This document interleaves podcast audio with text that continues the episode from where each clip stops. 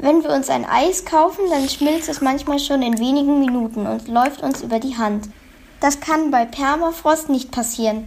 Abgesehen davon, dass wir Permafrost nicht essen können. Denn Permafrost ist ein Dauerfrostboden. Er ist also dauerhaft zugefroren. Oder zumindest die letzten zwei Jahre nicht aufgetaut. In Gegenden, wo es sehr lange sehr kalt ist, gibt es besonders viele dieser Dauerfrostböden. Am Nord- oder Südpol zum Beispiel aber auch in den Bayerischen Alpen. Professor Dr. Michael Krautblatter von der TU München untersucht seit vielen Jahren Permafrost.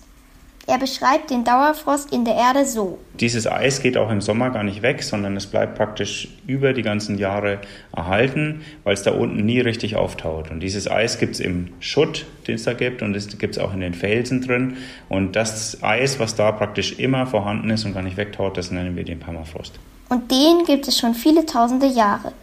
Aber durch den Klimawandel könnte Permafrost jetzt zu einem Problem für uns werden. Wenn die Erde nämlich immer wärmer wird, fangen die Permafrostböden zu tauen an.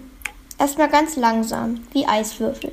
Wenn ihr einen Eiswürfel in den Mund nehmt, dann dauert es unheimlich lange, bis der schmilzt. Und es liegt gar nicht daran, dass der so kalt ist, sondern dass man einfach zum Auftauen vom Eis in Wasser unglaublich viel Energie braucht. So.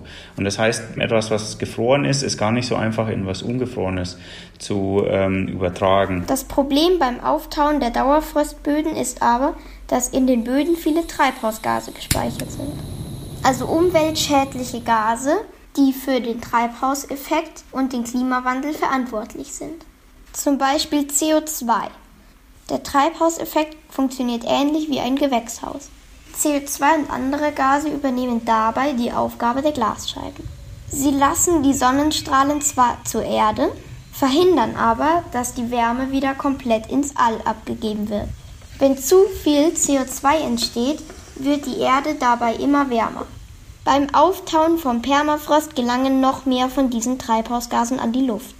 Und dadurch verschlimmern sie den Klimawandel. Außerdem ist das Schmelzen von Permafrost im Gebirge sehr gefährlich denn dort können sie Lawinen und Erdrutsche auslösen. Zum Beispiel auch bei uns auf der Zugspitze. Das heißt, wir müssen halt auch gucken, dass diese ganzen Sachen, wie wir die Alpen nutzen, also mit Skifahren, mit Wandern, mit Klettern und wie man sie nutzen kann, dass das auch in Zukunft noch sicher bleibt. Und da sind die Bereiche, die, aus denen gerade der Permafrost raustaut, sind sozusagen der wichtigste. So. Wie schnell Permafrostböden in Zukunft abtauen werden oder wie wir die Folgen spüren, lässt sich jetzt noch gar nicht richtig vorhersagen. WissenschaftlerInnen wie Professor Dr. Krautblatter forschen aber fleißig weiter und machen noch genauere Untersuchungen.